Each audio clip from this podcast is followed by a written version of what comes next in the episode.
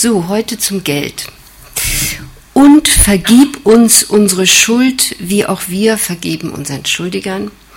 Das christliche Vaterunser verleiht der Frage von Schuld und Sühne eine ökonomische Dimension. Dass sich dies nicht nur der deutschen Sprache verdankt, die nur einen Begriff für die Schuld im Sinne von Sünde und die finanziellen Schulden kennt, zeigt das italienische Vaterunser wie auch das englische Our Father, der King James Bible.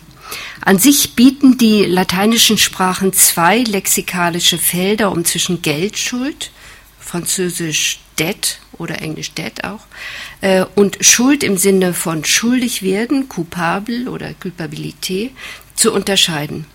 Dennoch werden im italienischen Vaterunser die eigenen Sünden nicht etwa als peccati, sondern als debiti bezeichnet und die Schuldigen, denen es zu vergeben gilt, heißen Debitori.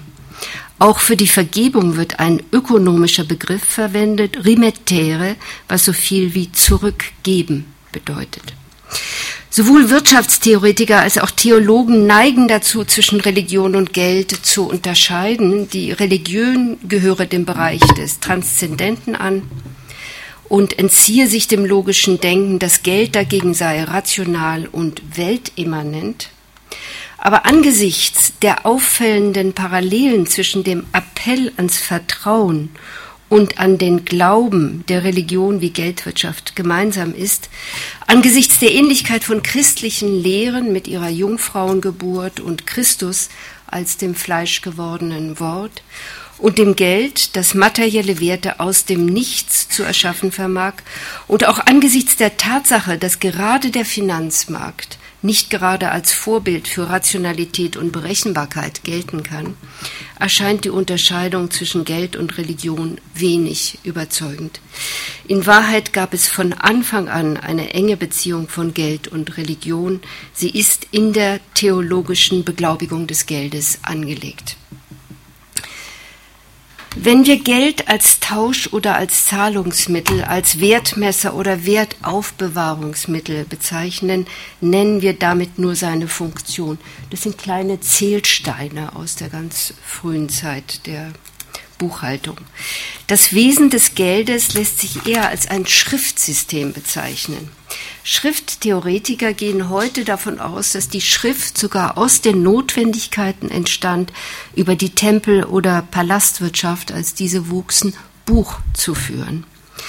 Die Nähe von, das ist auch eine Art von äh, Buchform, ach so, das war eine frühe Art von Safe, wo diese Zählsteine, die für bestimmte Werte standen, in einen Tonklumpen zusammengefasst wurden. Und dies ist also auch eine, eine Buchhaltung.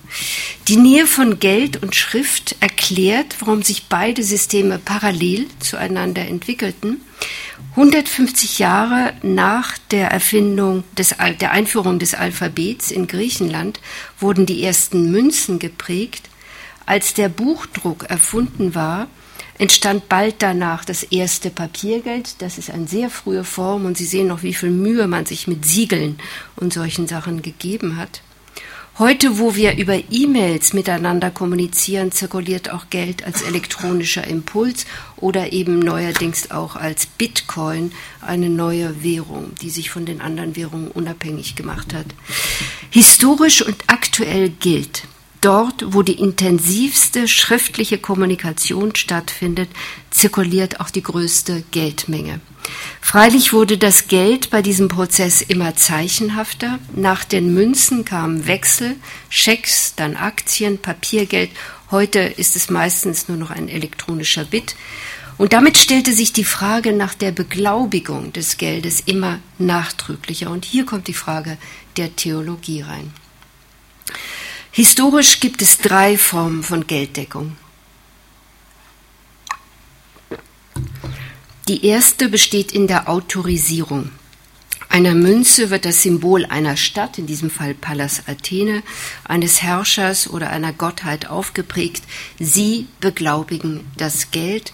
Auch hier folgt also das Geld seiner Nähe zur Schrift. Alexander der Große war der Erste, der das Porträt der Gottheit durch das eigene ersetzte, was ihm die römischen Kaiser nachmachten.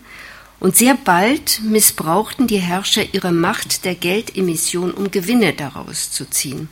Das begann schon in der Antike und zog sich durch die gesamte Geschichte.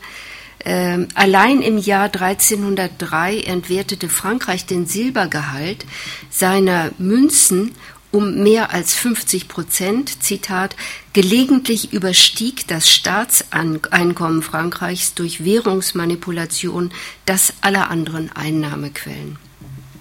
In der Zeit Herrschaft, in der Herrschaft Heinrichs VIII. und der seines Nachfolgers verlor das englische Pfund 83 Prozent seines Silbergehalts. Mit der Beglaubigung durch den Souverän war es also nie weit her ein Problem, mit dem sich alle Geldtheorien der letzten 800 Jahre auseinandergesetzt haben und das Friedrich von Hayek 1977 äh, veranlasste, für eine generelle Abschaffung nationaler Währungen zu plädieren.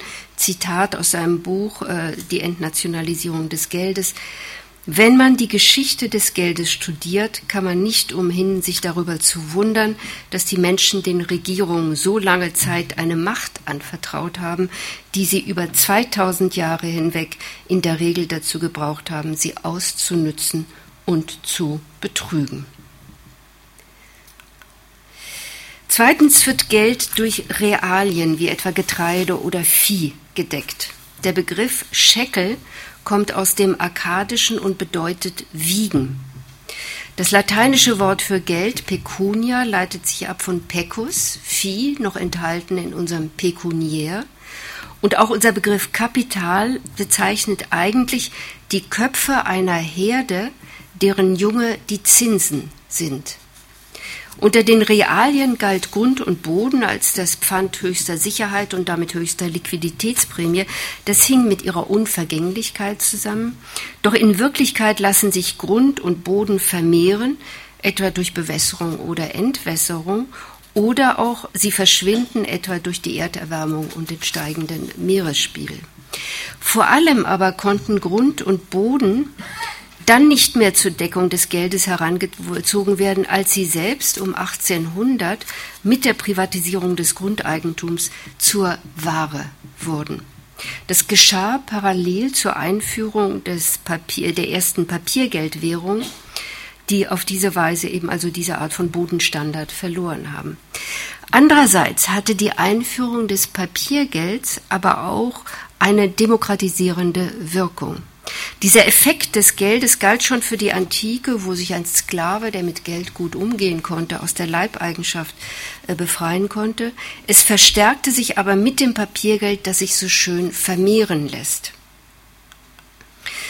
Erst durch Aktie und Papiergeld konnte das von Handel, Industrialisierung und Finanzmarkt lebende Bürgertum die scheinbar unüberwindbaren sozialen Barrieren des Feudalismus überwinden.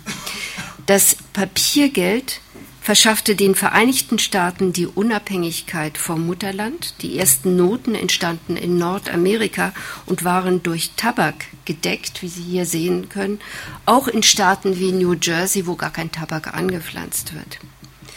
Assignate, ebenfalls ein Papiergeld, finanzierten die französische Revolution und ohne Papiergeld wäre auch die russische Revolution gescheitert. Das ist also ein Faktor, den man immer im Kopf behalten muss, dass das Geld seinerseits auch für eine hohe soziale Mobilität äh, sorgt und auch einen demokratisierenden äh, Effekt haben kann. Wenn sich unter den materiellen Formen der Gelddeckung die Edelmetalle am längsten hielten, so deshalb, weil ihr Wert selber symbolischer, also immaterieller Art ist. Man kann Gold und Silber wiegen oder auf ihren Feingehalt prüfen, doch ihr Wert ist und war immer fiktiv. In Babylon wurde er nach sakralen Gesichtspunkten festgelegt, während der ganzen Antike und noch weit bis ins Mittelalter und die Neuzeit hinein betrug das Wechselverhältnis von Gold und Silber 1 zu 13 ein Drittel. Warum? Gold war ein Symbol der Sonne und das Silber ein Symbol des Mondes und das Wechselverhältnis wurde abgeleitet aus dem Verhältnis der Umlaufzeiten der Gestirne zueinander. Kurz, auch mit der materiellen Deckung des Geldes ist es nicht weit her. Heute findet bekanntlich nur noch ein Bruchteil des zirkulierenden Kapitals in materiellen Werten oder der Realwirtschaft seine Entsprechung. Der größte Teil des Geldes ist Kreditgeld. Dieses aber setzt wie die Theologie auf Hoffnung, Versprechen, Vertrauten. Damit kommen wir zur dritten Form der Gelddeckung. Sie entstand in Griechenland, der Wiege Europas, und kommt aus dem sakralen Opferdienst im Tempel. Das deutsche Wort Geld, geschrieben mit T, heißt eigentlich Götteropfer. Geld ist die der Gottheit zu entrichtende Abgabe. Vom Begriff des Geldes leitet sich die Gilde oder Zunft ab, die zunächst Opfergemeinschaft bedeutete. Das ist Hammergeld. Das griechische Wort Obolos, von dem unser Obolos in der Kirche kommt, bedeutet Bratenspieß und verweist auf das Instrument, mit dem die Mitglieder der Gemeinschaft am Opfermahl teilnahmen. Diese kleinen Bratenspieße wurden zu einer Währung, sie hatten keinen materiellen, nur symbolischen Wert, der sich aus ihrer sakralen Funktion bei den Opferzeremonien ableitete. Die Opferhandlungen verschwanden, doch das Symbol blieb übrig, es substituierte das eigentliche Opfer. Später wurden die Bratenspieße durch Münzen ersetzt, auf denen Symbole für die Opfertiere, etwa Stierhörner oder für Opferwerkzeuge geprägt waren, und diese Münzen gingen in den profanen Handel über. Die erste Münze Griechenlands hieß Wiederopferspieß Obolos. Das der Gottheit dargebrachte Opfer sollte diese dazu bewegen, den Feldern, der Viehzucht und dem Kinderreichtum ihren Segen zu verleihen. Deshalb fanden die Opferkulte in den Tempeln von Fruchtbarkeitsgöttinnen wie Artemis oder Hera oder Diana statt. Die ältesten bekannten Münzen wurden in Ephesos, dem Heiligtum der Diana oder Artemis, gefunden. In den Tempeln der Fruchtbarkeitsgöttin befanden sich später auch die ersten Münzstätten und Banken Griechenlands. Kurz, das reale Opfer wurde durch ein Zeichen für das Opfer ersetzt und diese Zeichenhaftigkeit bestimmte einerseits über die weitere Entwicklung des Geldes zur Abstraktion, bedingte andererseits aber auch, dass das Geld zunehmend nach einer immateriellen Beglaubigung verlangte, dem Vertrauen, dem Glauben. Weil die theologische Beglaubigung des Geldes am sichersten erschien, erinnert die Architektur unserer Banken und Börsen bis heute an den Ursprung des Geldes aus dem Tempel, Sie erlaubte es den Banken, auf die Konvertibilität ihrer Noten zu verzichten. Die Bank of England war die erste, die diesen Schritt tat. Je abstrakter das Geld wurde, je prekärer seine sonstige Deckung, desto nachdrücklicher verlangte die Geldwirtschaft nach der theologischen Beglaubigung. Bekanntlich steht auf den US-amerikanischen Dollarnoten in God we trust und nicht in Gold we trust. Dass sie wir uns bis heute im Tempeldiskurs der Antike befinden, zeigt einerseits die Gestalt des Stiers an der Börse, belegen andererseits aber auch die modernen Geldzeichen. Die beiden Striche im Dollar, dem englischen Pfund und neuerdings auch dem Euro sind Relikte der Stierhörner. Und auch die Bitcoins wollen auf diese Art der Beglaubigung nicht verzichten. Ein ein unter vielen Beispielen für die lange unbewusste Erinnerungskette, die wir im Geld finden. Mit dem Opfergedanken ging auch der Fruchtbarkeitskult von der Natur aufs Geld über. Eine Gestalt der griechischen Mythenwelt Danae, die von Zeus durch einen Goldregen geschwängert wird, ist dafür nur ein Beispiel. Die Umfunktionierung der Tempel der Fruchtbarkeitsgöttinnen zu Banken ein anderes der Transfer der sakralen Fruchtbarkeitsrituale auf das Geld erklärt, warum das Vokabular der Finanzwirtschaft so biologistisch klingt und in den Börsenberichten so viele Naturbegriffe verwendet werden. Zyklus, Blüte, Wachstum, Kreislauf und so weiter. Und es erklärt warum die Deutsche Bank etwa ihre Anlageberater als Gärtnerinnen darstellt, die, Zitat, sich um die zarten Pflanzen in ihren Depots kümmern.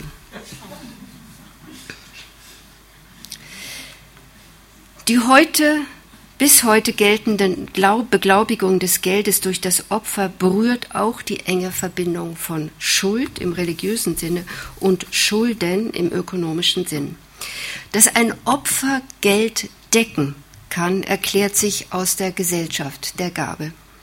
In vormonetären Gesellschaften, das hat Marcel Moos großartig dargestellt, garantiert die Zirkulation von Gaben und Gegengaben die soziale Kohäsion, das durch sie entstehende Band, Band die Gefahren von Konflikten innerhalb und zwischen Gemeinschaften. Der Opferritus greift das Prinzip von Gabe und Gegengabe auf, nun jedoch im Tausch mit der Gottheit. Opfer und Gabe haben aber nur dann einen Wert, wenn sie den Gebenden enthalten. Denn bei der Gabe, so Marcel Moos, Zitat, gibt man sich selbst, und zwar darum, weil man sich selbst, sich und seine Besitztümer den anderen schuldet. Zitat Ende. Auch beim Opfer geht es darum, Zitat, etwas von sich selbst als Pfand abzutreten, etwas, was mit dem Körper oder den Gütern des Opfernden oder der Gruppe, die die Opfergabe darbringt, assimiliert wird. Zitat Ende. Das heißt, wenn im Tempel ein Tier geopfert wurde, so war damit eigentlich der Mensch selbst gemeint. Und das zeigten die Opferrituale. Das ist übrigens eine Münze von Augustus, der eben auch den Opferritus auf die Rückseite, auf der einen Seite sein Porträt, auf der anderen Seite das geopferte Tier. Und die Opferrituale besagten, Zitat, in Ägypten stellte das Siegel, mit welchem die Opfertiere bezeichnet wurden, einen knienden Mann dar, der mit auf den Rücken gebundenen Händen an einem Pfahl befestigt ist und dem das Messer an der Kehle sitzt. Zitat Ende. Der Stier ist also Stellvertreter des Menschen und wird für ihn geopfert. Und das ist die Tradition, die bis heute, wenn auch unbewusst, äh, unbewusst präsent ist. Also wenn zum Beispiel die Postbank so eine Werbung, so eine Werbung macht. Der Zusammenhang von Tieropfer und Menschenopfer stammt aus den ersten Gesellschaften, die Landwirtschaft getrieben, betrieben, Tiere gezüchtet und anders als die Jäger und Sammler in die Natur eingegriffen haben. Es waren die ersten Gesellschaften, die Opferkulte kannten.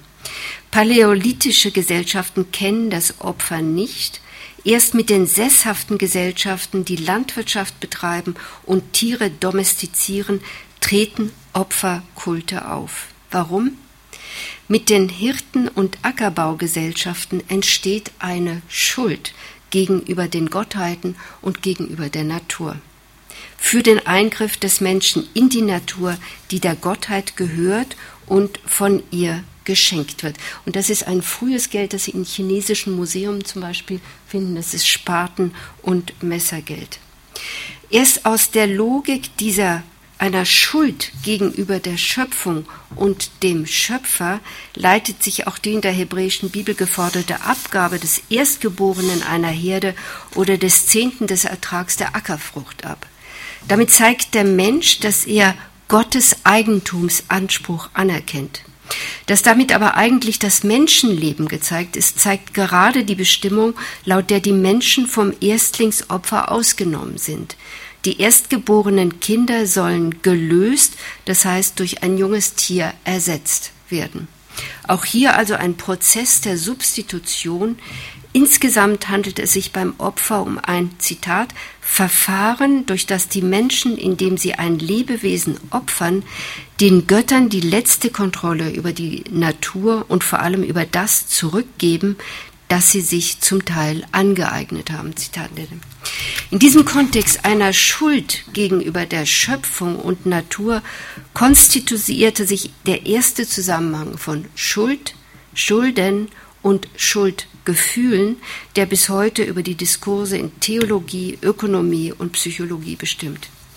Dass der Mensch auch direkt zur Kasse gebeten wird, zeigen zwei Opferrituale, beide beziehen sich auf den geschlechtlichen Körper und das erstaunt nicht, geht es doch beim Opfer um die Anrufung der Fruchtbarkeit. Die Opferrituale spielten wiederum eine wichtige Rolle bei der Beglaubigung des Geldes. Der weibliche, das ist eine Kette von Kauri-Schnecken. Der weibliche Opferzusammenhang ist älter von den beiden und zeigt deutlich seine Ableitung vom Konzept einer ursprünglichen Schuld gegenüber der Natur. Er drückte sich einerseits im frühen Messer- und Spartengeld aus, zeigte sich andererseits aber auch am Muschelgeld, eine Währung, die in einigen Teilen der Welt noch bis ins 20. Jahrhundert gebräuchlich war und ihre Deckung im Opfer des weiblichen Körpers fand. Dieses Opfer basierte auf dem Gedanken der Gabe, den der Anthropologe Claude Lévi-Strauss im Anschluss an Marcel Mauss weiterentwickelte, als er vorschlug, in der Exogamie den zentralen Teil des Gabentausches zu sehen. Das Inzestverbot, so Levi-Strauss, beruht nicht auf angeborenem oder psychologischem Widerwillen gegen Geschlechtsverkehr mit engen Verwandten, vielmehr entspricht es einem gesellschaftlichen Regelwerk. Die Exogamie bildet den, Zitat, Archetypus aller anderen auf Gegenseitigkeit beruhenden Ausdrucksformen. Zitat Ende. Da die Gabe einen Teil des Selbst darstellt, ist sie als Substitut des Lebens zu verstehen, wobei darunter nicht die biologische Tatsache des Lebens, sondern auch die Kontinuität, das Überleben der Gemeinschaft zu verstehen sind. Dieses Geld und diese Güter, für die die Kauri-Muscheln stehen, sind das Pfand dafür, dass der Gebergruppe zu gegebener Zeit eine andere Gattin zurückgegeben wird. Dass Frauen als Gabe zirkulieren, bedeutet nicht, dass sie zur Ware wurden, die zwischen Männern getauscht werden, wie manche Autoren und Autorinnen Levi-Strauss interpretiert haben. Denn erstens werden sie nicht zwischen Männern, sondern zwischen Gemeinschaften getauscht, denen auch Frauen angehören. Und zweitens bedeutet dieser Tausch, dass sie das höchste Gut und das wichtigste Band des sozialen Netzwerks bilden.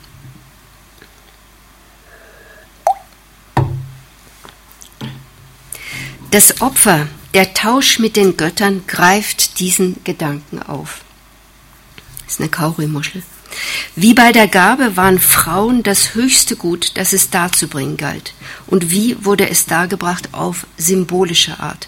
Durch die Domestizierung der weiblichen Sexualität. Für dieses Opfer stand das Muschelgeld, die Kaurimuschel, die den weiblichen Genitalien auffallend ähnlich sieht. Sie konnte dem Brautkauf dienen, eine Art von Pfand, durch das die Rückgabe einer Frau gesichert wurde, diente aber auch als allgemeine Währung, deren Wert durch das dargebrachte Opfer gedeckt wurde. Die Domestizierung der weiblichen Sexualität implizierte die Unterwerfung ihrer Fruchtbarkeit genauso wie es mit der Natur geschehen war. Der Opferakt konnte in der Genitalbeschneidung, den abgebundenen Füßen der Chinesin oder in der Einrichtung Ehe ihren Ausdruck finden. Es ging immer um die Entmündigung der Frau, die Beschneidung ihrer sexuellen Unabhängigkeit. Die weibliche Sexualität wird eingeordnet in die Reihe der domestizierten Haustiere und Pflanzen. Ihre Bestimmung entspricht dem Opfer, das es für den Eingriff in die Natur zu erbringen gilt. Dass ausgerechnet der weibliche Körper, das ist ein Bankgebäude, wo die Kaurimuschel auch zu sehen ist, dass ausgerechnet der weibliche Körper für diese Form der Geldbeglaubigung herhalten musste, leitete sich einerseits von seiner Bedeutung für die menschliche Wortpflanzung, äh, Fortpflanzung ab, der Mensch gibt vom Wertvollsten, was er besitzt, präfigurierte andererseits aber auch die Gleichsetzung von Natur und Weiblichkeit, die sich bis in die Moderne erhalten hat.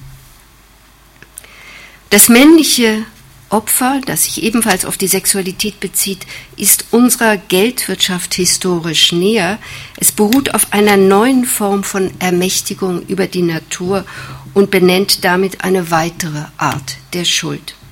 Anstelle des Eingriffs in die Natur tritt eine Schuld, die sich aus dem Phantasma einer Neuerschaffung der Natur ergibt. Diese Art der Gelddeckung entstand mit dem geprägten, zeichenhaften Geld ab etwa 650 vor Christus. Auch hier geht es um eine durch das Opfer gesicherte Fruchtbarkeit. Das höchste Opfertier, der Stier, stand für Männlichkeit und wurde in Opferritualen Fruchtbarkeitsgöttinnen wie Hera, Artemis oder Diana dargebracht.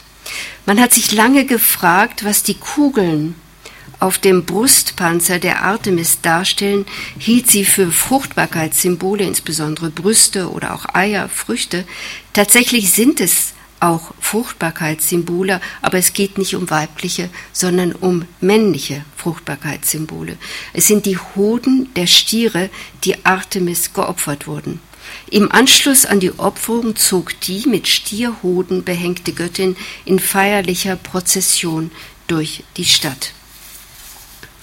Bei dieser Opferhandlung opfert der Mensch, substituiert durch das Tier, erneut das Wertvollste von sich selbst, seine Fruchtbarkeit.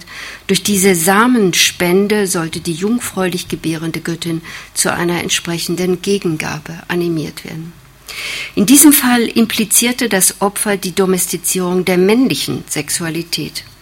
Aufschlussreich ist in dieser Hinsicht der englische Begriff to Geld, genauso geschrieben wie unser Geld und auch etymologisch verwandt.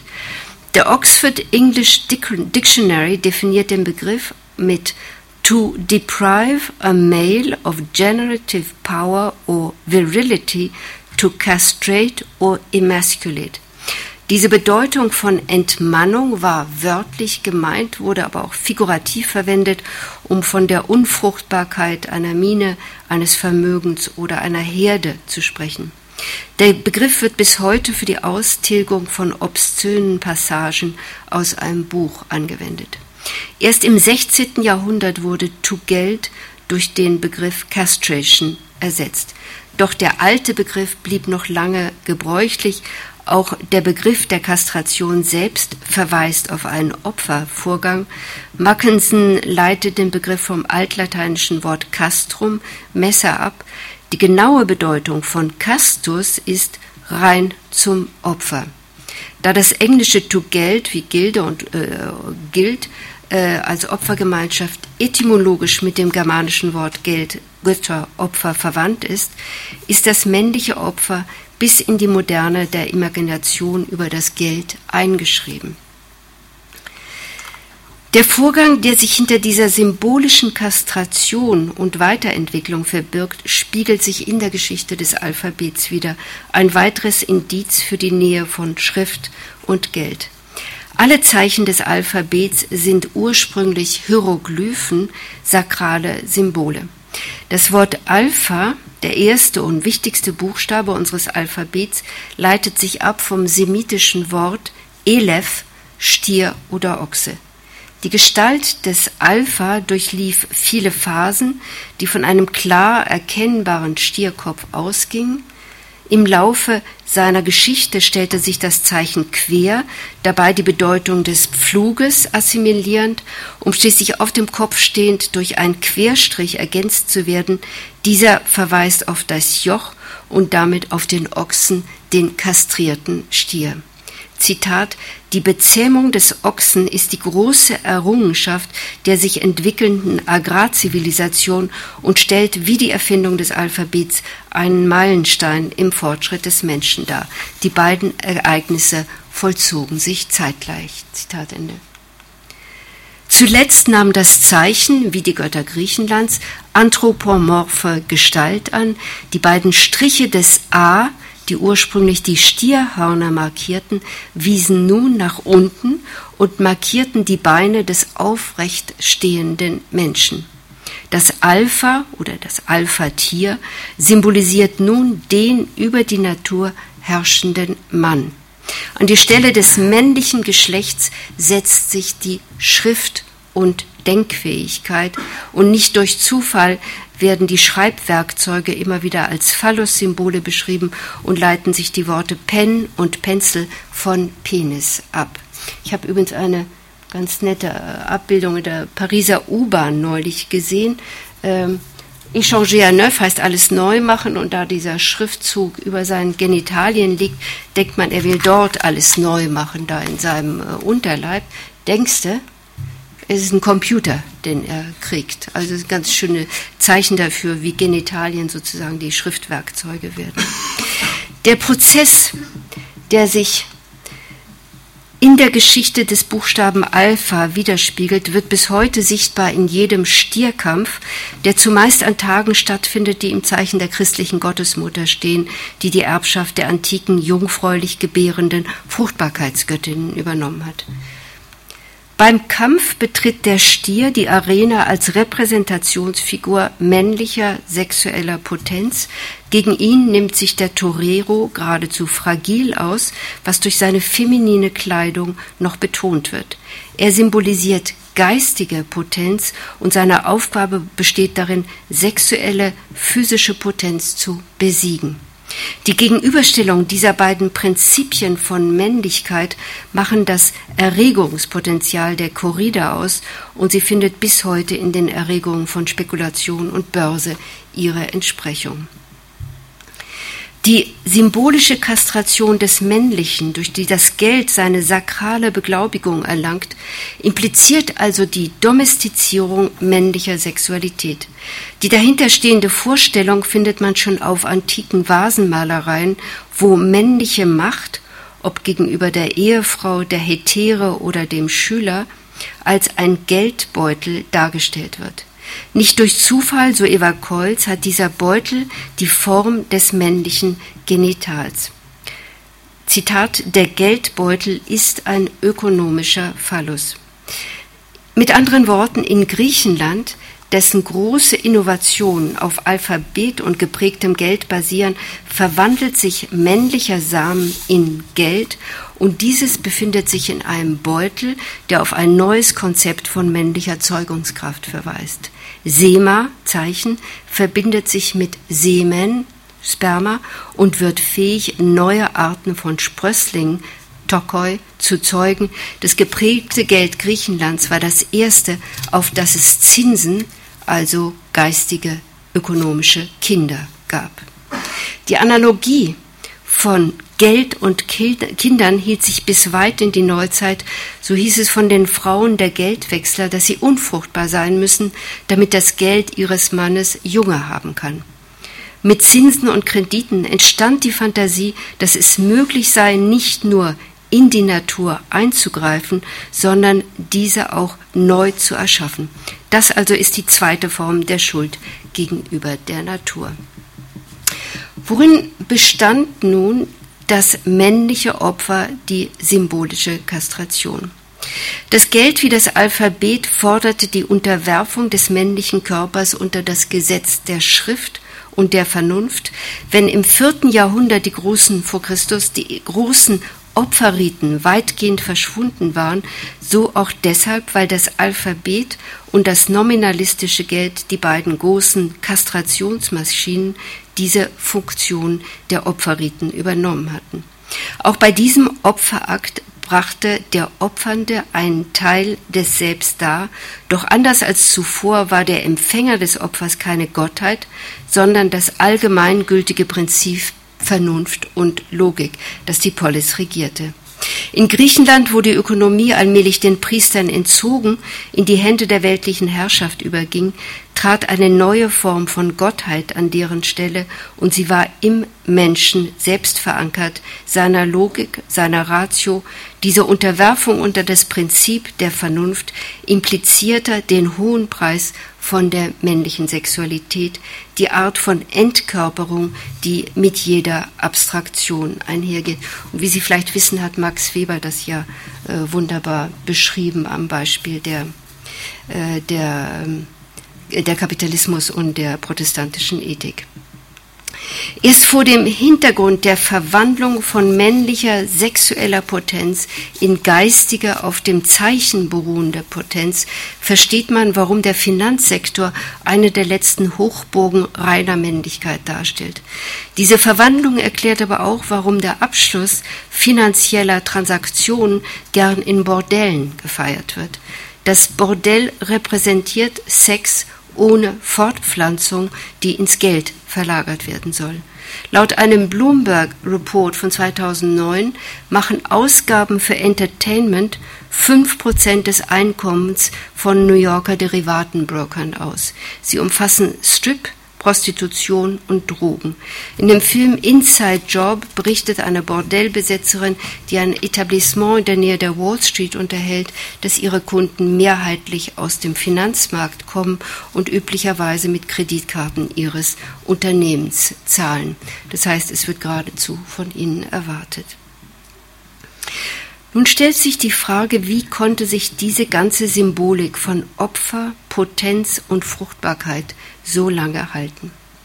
Einfach ausgedrückt, das Geld verband sich erneut mit dem religiösen Denken und es fand in der christlichen Religion den idealen kulturellen Nährboden für die Glaubwürdigkeit des Geldes. Ihr ist es zu verdanken, dass das Geld den Rückbezug zur sakralen Deckung so lange bewahrt hat. Dabei waren vor allem zwei Faktoren ausschlaggebend. Einerseits die Bedeutung, die im Christentum dem Glauben zugewiesen wird. Dieses Prinzip des Glaubens schuf die Voraussetzung für eine Verbreitung der Kreditwirtschaft und für einen Finanzsektor, der auf dem Vertrauen basiert. Andererseits sorgten auch die christlichen Opfer- und Inkarnationslehren für die weitere Entwicklung und Ausbreitung der Geldwirtschaft. Schon ab Konstantin dem Großen diente der Leidensweg Christi der Beglaubigung von Münzen. Das Kreuz wurde Münzen aufgeprägt. Im Symbol des Kreuzes bilden wie beim Geld Opfer und Fruchtbarkeit eine Einheit. Das sogenannte Kreuzesparadox besagt, dass das Kreuz Opfer und Auferstehung, Tod und Leben symbolisiert. Erst als das Kreuz diese doppelte Bedeutung angenommen hatte, wurde es von den Christen als Symbol des Glaubens akzeptiert und konnte nun für die Geldwirtschaft eingesetzt werden. Als sich im 13. Jahrhundert zum ersten Mal seit der Antike die Geldwirtschaft wieder durchsetzte, Handel und städtisches Leben eine neue Blüte erfuhren, nahm die Hostie die Form der Münze an. Zitat Die Hostie wurde ausdrücklich wie eine Münze hergestellt, sie wurde zwischen zwei Hostieneisen gepresst und wie Münzen mit Insignien versehen.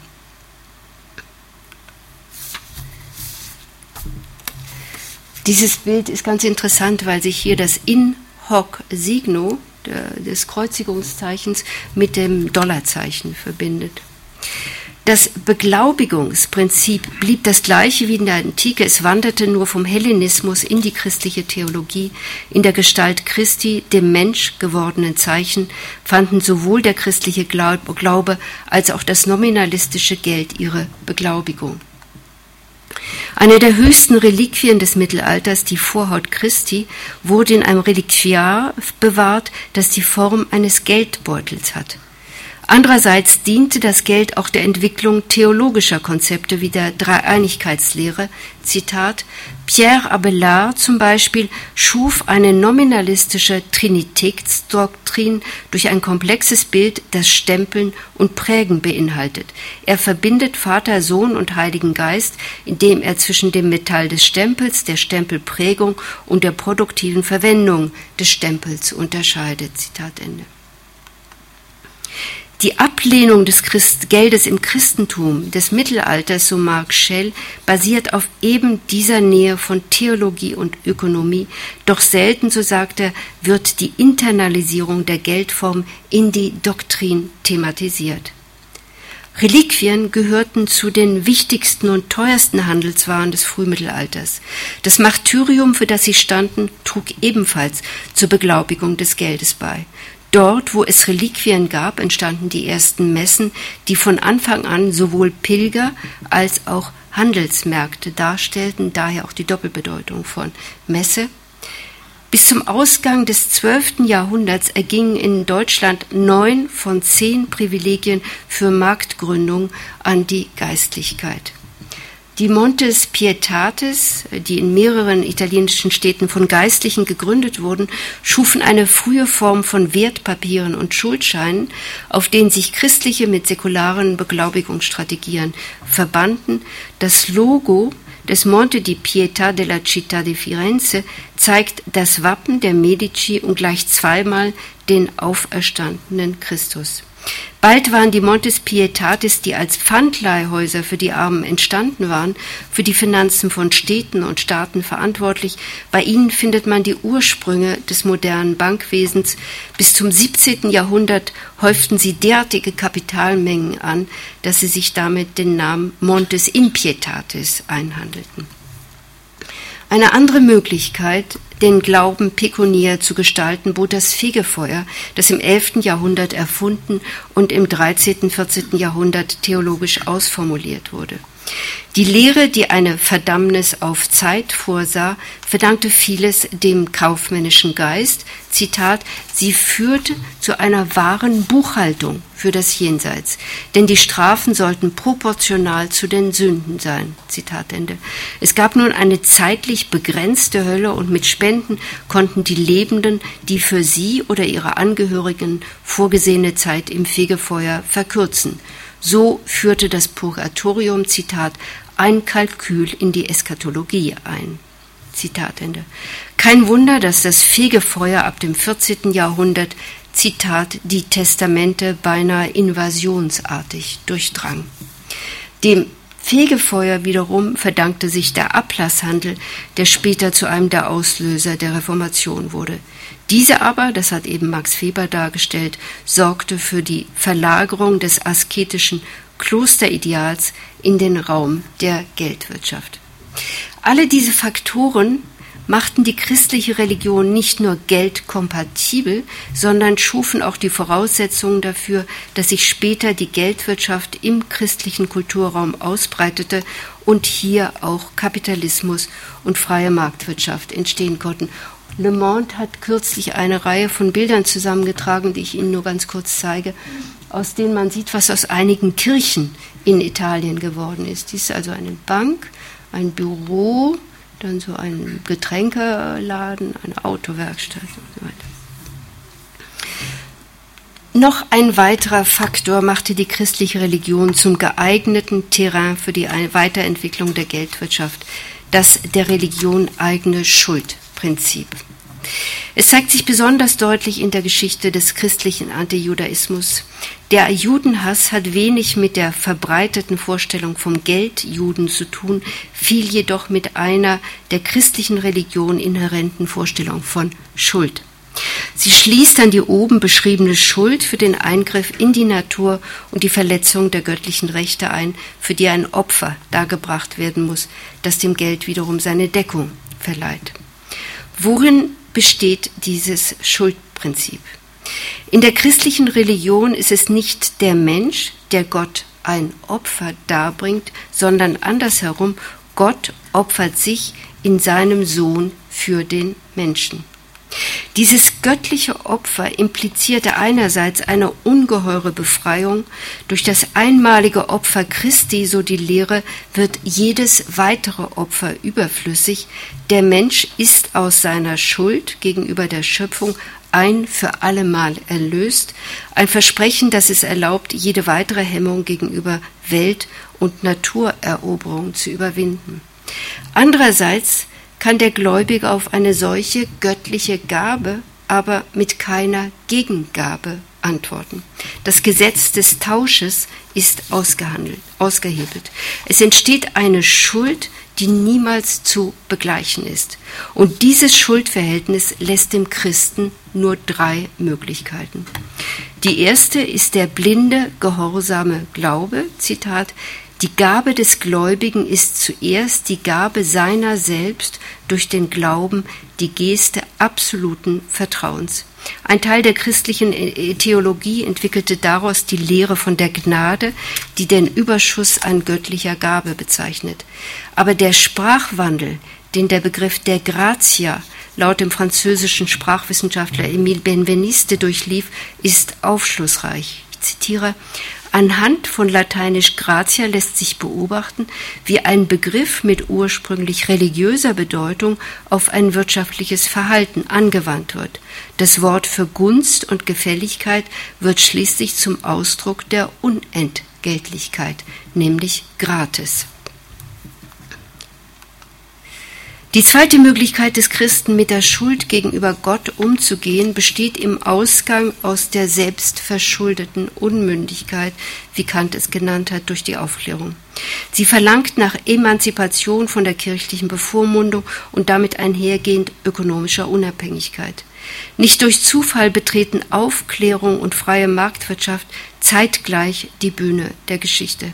Im Papiergeld, das die Fantasie einer unbegrenzten Vermehrung und damit Auslösung aus allen Schuldverhältnissen schuf, fand die freie Marktwirtschaft das wichtigste Werkzeug ihrer Ausbreitung.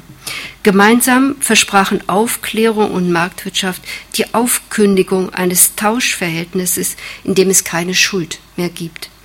Allerdings zeigt die Formulierung Kants auch deutlich, dass diese Option ihre Tücken hat. Denn eine selbstverschuldete Unmündigkeit setzt voraus, dass sich der Mensch von Anfang an freiwillig in Abhängigkeit begeben hat. Will er sich daraus befreien, bleibt ihm nichts anderes übrig, als Gott zu töten, in sich absterben zu lassen. Diesen Weg schlug ja Nietzsche vor. Eine Rettung bietet für ihn der Atheismus und er macht dabei auch deutlich, dass es sich um ökonomische Schuldverhältnisse handelt. Zitat Ja, die Aussicht ist nicht abzuweisen, dass der vollkommene und endgültige Sieg des Atheismus die Menschheit von diesem ganzen Gefühl, Schulden gegen ihren Anfang, ihre Prima causa zu haben, lösen durfte. Atheismus und eine zweite Art und eine Art zweiter Unschuld gehören zueinander. Zitat Ende. Wenn sich aber der Mensch aus seiner Abhängigkeit von Gott nur befreien kann, indem er ihn tötet, entsteht erneut eine Schuld, die nicht einzulösen ist.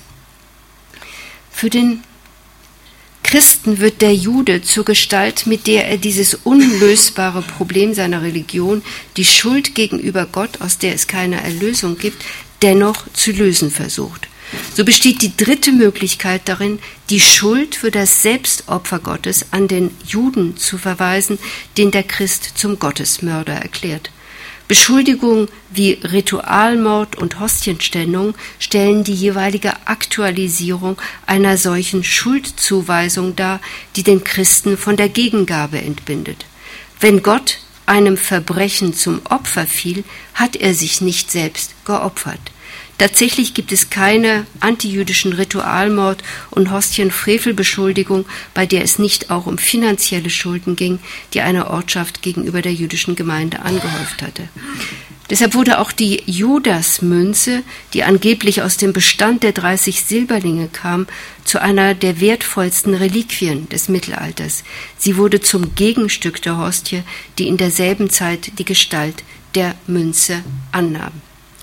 Kurz, so entsteht immer wieder eine neue Schuld gegenüber Gott oder aber gegenüber dem Juden. Ich komme zum letzten Abschnitt Erlösung aus der Schuld durch Schulden. Der paradoxe christliche Emanzipationsdrang aus der Schuld, der immer wieder in der Schuld die Schuld führt, wurde zu einem Motor des Kapitalismus und der Geldakkumulation. Wenn es nur genügend Geld gibt, so der Gedanke, lassen sich endlich alle Schulden gegenüber Gott tilgen, wir werden erlöst. Vielleicht werden Finanzmanager auch deshalb so teuer bezahlt, man erhofft sich von ihnen durch die Akkumulation und Vermehrung von Kapital den Sieg über eine uneinlösbare Schuld. Umso bitterer die Enttäuschung, wenn sie dennoch Schuldenberge hinterlassen. Der bemerkenswert geringe Widerstand gegen die politische Entscheidung, die Gemeinschaft für die Schulden der Finanzmanager einstehen zu lassen, indiziert, dass man ihnen unterstellt, im Auftrag des Gemeinwohls tätig zu sein. Und genau das sagte ja auch äh, der äh, Lloyd Blankenfein von äh, Goldman Sachs. Wir erfüllen, wir vollbringen das Werk Gottes. Aus seiner Exkarnation, die sowohl das Geld als auch den männlichen Körper betraf, bezieht das Geld bis heute seine Wirkmacht. Nur weil Geld immateriell ist und aus dem Nichts geschaffen werden kann, bringt es neue materielle Realitäten hervor. Der hohe Preis, den der männliche Körper für die Deckung dieses abstrakten Geldes zahlt, hat zur Folge, dass er gerne an andere delegiert wird. Wie die Finanzkrisen der jüngsten Zeit gezeigt haben, sind es selten die Finanzmanager, die für die Folgen der Entmaterialisierung des Geldes und der durch sie ermöglichten Spekulation einzustehen haben. Nach der Lehman-Pleite verloren alleine in den USA sechs Millionen Menschen ihre Arbeit und ihre Behausung. Damit der Glaube ans Geld wiederhergestellt werden konnte, mussten andere dran glauben. Die Verlagerung der Potenz von den Genitalien in den Kopf erklärt auch andere Aspekte des Finanzmarktes, die der britische Psychoanalytiker David Tuckett beschrieben hat. Für ihn sind Krisen dem Finanzsystem endogen, das haben auch andere schon geschrieben, aber anders als bei diesen ist laut Tuckett der Grund dafür in der Koevolution der menschlichen Natur und der vom Menschen geschaffenen Institutionen zu suchen. Zitat die Beteiligung am Finanzmarktgeschehen setzt Gedanken, Gefühle, Verhaltensmuster frei, die durch bestehende Verständnismethoden weder eingeschränkt noch abgemildert werden. Finanzmärkte legitimieren die Suche nach fantastischen Objekten und erzeugen dabei gespaltene psychische Zustände und ein spezifisches Gruppendenken. Risiko und Belohnung werden voneinander getrennt. Zitat Ende. Was ist ein fantastisches Objekt? Es kann in Anlehnung an Melanie Klein die Mutterbrust sein. Zitat, gleich danach kommt der Penis. Ein fantastisches Objekt ist eine natürlich unbewusste Fantasie von etwas, das dein Begehren vollkommen erfüllt. Es verleiht Omnipotenz, wenn man so will. Zitat Ende. Die Erregung, in die die Agenten des Finanzmarktes geraten, ist also vom Regress bestimmt. Zitat Sie denken, diese ganze harte Arbeit, die wir geleistet haben, um diese Kindheitsfantasien aufzugeben, war eigentlich gar nicht nötig. Zitat Ende. In Kategorien des männlichen Opfers ausgedrückt, das Ich braucht den Preis für die Deckung des Geldes gar nicht zu zahlen. Es kann das Geld und den Stier, geistige und sexuelle Potenz haben. Wie jedes Phantasma setzt auch dieses die Verdrängung des Prinzips Realität voraus. Da sich auch das Geld selbst vom Prinzip Realität oder Realwirtschaft gelöst hat, gibt es innerhalb des Finanzmarktes nur wenige Faktoren, die sich der Spaltung oder Derealisierung des Ich widersetzen. Im Gegenteil, gerade die Ratingagenturen, so Tuckett, tragen dazu bei, den erregenden Geisteszustand aufrechtzuerhalten. Zitat wie funktioniert ein AAA-Rating? Es vermittelt dir die Vorstellung, du brauchst nicht nachzudenken, das ist sicher, du brauchst dir keine Fragen zu stellen. Dad sagt, es ist okay. Von Bion wissen wir, dass in einer Gruppe, die von einer gemeinsamen Vorannahme getragen wird, Basic Assumption Group, Informationen von außen nur als Krach wahrgenommen werden. In einer Arbeitsgruppe dagegen wird über Information nachgedacht. Zitat Ende. Die Wunscherfüllung durch das fantastische Objekt wird also gerade durch die Institution gefördert, der eigentlich die Aufgabe zufiel, das Prinzip Realität zu vermitteln. Bleibt zu fragen, warum halten Agenten des Finanzmarktes die symbolische Kastration, die ihnen das Geld abverlangt, eigentlich für aufhebbar? Eine Antwort darauf könnte lauten, dass sich das Prinzip des mit der Schuld einhergehenden Opfers ihrem Körper oder ihrer Psyche noch nicht wirklich eingeschrieben hat. Der Grund wäre einerseits in der mentalitätsgeschichtlich relativ kurzen Zeit zu suchen, in der sich die Domestizierung des männlichen Körpers vollzog. Die Domestizierung der weiblichen Sexualität ist historisch viel älter und gerade die Tatsache, dass sie als internalisiert gilt und der weiblichen Natur zugeschrieben wird, mag die Freiheit erklären, die in einer mentalitätsgeschichtlich spektakulären Wende der letzten 200 Jahre dem weiblichen Körper und seiner Sexualität zugestanden wurden. Andererseits lässt sich die männliche Fantasie, dass die Kastration rückgängig zu machen sei, vielleicht auch damit erklären, dass die symbolische Kastration durch eine neue Potenzsymbolik kompensiert wurde. Diese schien die alte Potenz wiederherzustellen. Zumindest erleichterte sie es dem Träger der Wunde, seine Kastration an andere zu delegieren. Für den weiblichen Körper gab es keine ähnliche Kompensation für die Domestizierung, wie die ihm zugemutet.